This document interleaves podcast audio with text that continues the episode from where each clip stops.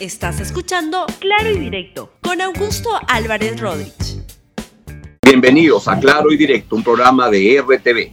El día de hoy voy a hacer un programa que pareciera que fuera el programa de mayo del año 2020 porque se siente en el ambiente que como que hemos viajado en el túnel del tiempo hasta esos momentos en que la pandemia venía creciendo y no sabíamos muy bien qué iba a pasar más o menos lo que pasa en este momento. Miren la portada del diario La República del día de hoy, donde sale la ex ministra Patricia García, ministra de Salud, y dice, ya estamos en la segunda ola. En concreto, lo que dice la señora, la doctora Patricia García, en diálogo con la República, es que en diciembre ha habido un montón de circunstancias para romper el distanciamiento.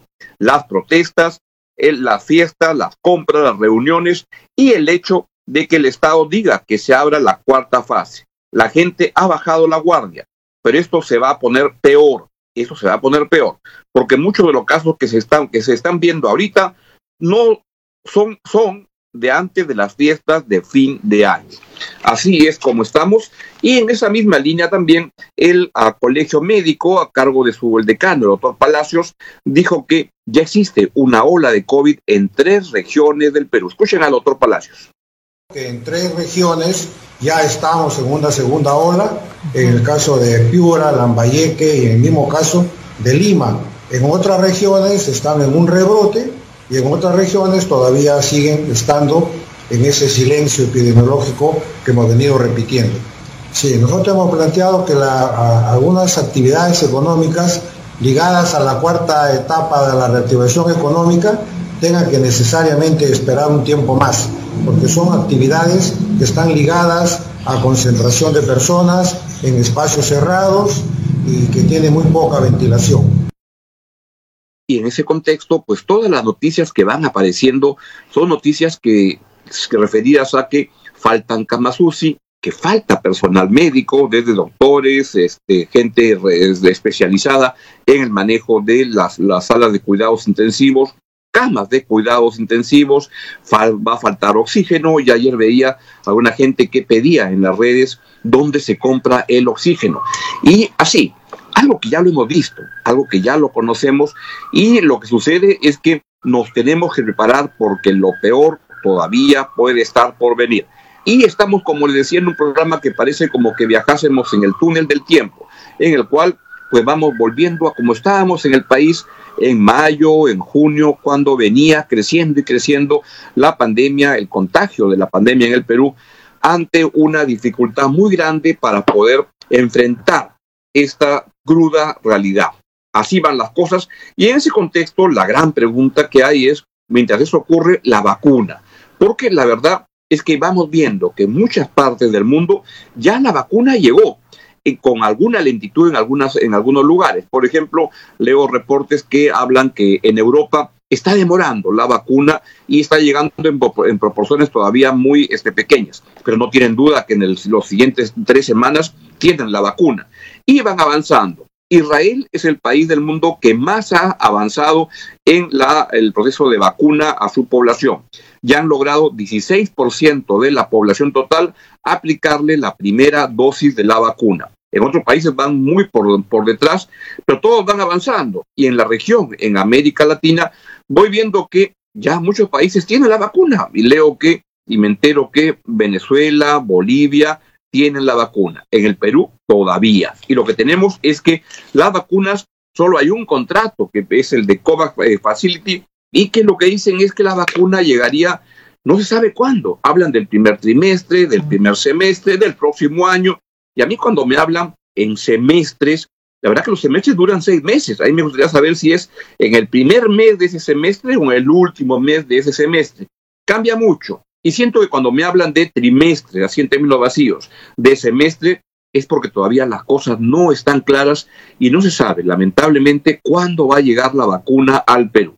En ese contexto, la ministra de Salud, la señora, la doctora Pilar Macetti, estuvo ayer en el Congreso y dijo lo siguiente finalmente se envió un acuerdo de fabricación, que es el nombre técnico que ellos envían. Eh, se hicieron una serie de observaciones y ha habido, como ven ustedes, un intercambio constante de eh, propuestas. Eh, finalmente, en el mes de diciembre han surgido ya en la última versión algunas controversias que necesitan mayor análisis. Se cuenta ya con un um, con una entidad jurídica que nos está apoyando con experiencia de negociaciones internacionales eh, para tratar de precisar eh, los aspectos en los cuales no tenemos todavía acuerdo. Se informó a Pfizer que Seguimos nosotros interesados en concretar la compra, hemos enviado propuestas, hemos recibido contrapropuestas y todavía no podemos llegar a acordar algunos detalles.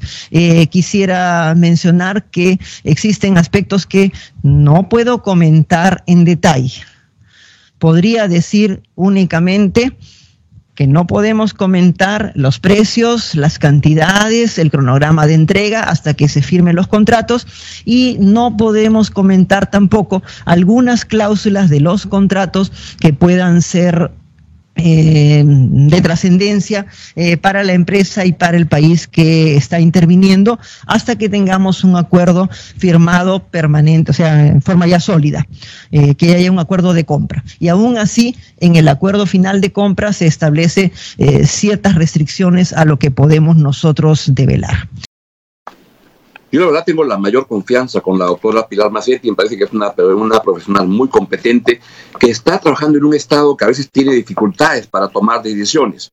Y no estoy en modo alguno de los que se les ocurre pedir, aunque respeto su, su derecho, de cambio de ministro, etcétera. Yo creo que la, doctora Macetti este, es una profesional solvente y, me, y me, me da tranquilidad cuando la escucho, pero no cuando la escucho este, cosas como la que está diciendo, porque todavía no me queda claro cuándo va a llegar la vacuna y esto sucede en un contexto en el cual pues van sucediendo este, en, en mucha parte de la región, ya están con la vacuna y acá todavía no la tenemos. Apareció este fin de semana, el sábado, en el diario La Prensa de Panamá, una, una, una columna de opinión de un señor, un periodista que se llama Rolando Rodríguez que se llama Sábado Picante, y ahí habla de los problemas con la vacuna Pfizer.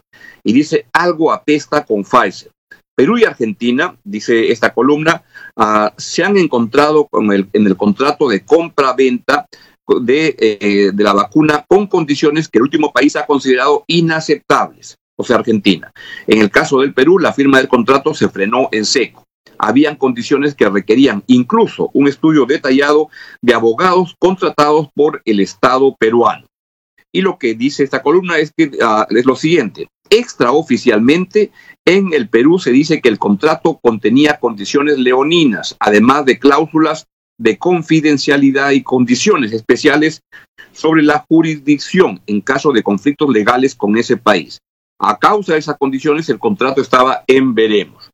Yo la verdad que, y dice la ministra que hay cosas que no puede revelar. Lo único que yo sé o que lo veo es que aquí no tenemos vacuna y que somos uno de los últimos países en la región que todavía no tiene la vacuna. Y entonces esto genera problemas complicados y hace pensar que la vacuna no está cerca. Escuchen lo que ha dicho el señor Antonio Prato, que es un ejecutivo que integra o integró, ya no sé si todavía existe, el comando antivacuna. Porque lo que él dice, lo que dice el señor Prato es que es difícil que estas vacunas puedan estar en el último trimestre de este año. Escúchenlo. Perú ha firmado por 13 millones de dosis, han hecho un adelanto de 21 millones de, dólares.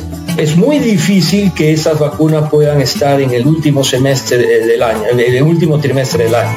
Eh, la doctora Massetti escuché decir que eh, ha recibido una comunicación de COVAX Facility donde hay la posibilidad de hacer una entrega en el primer trimestre.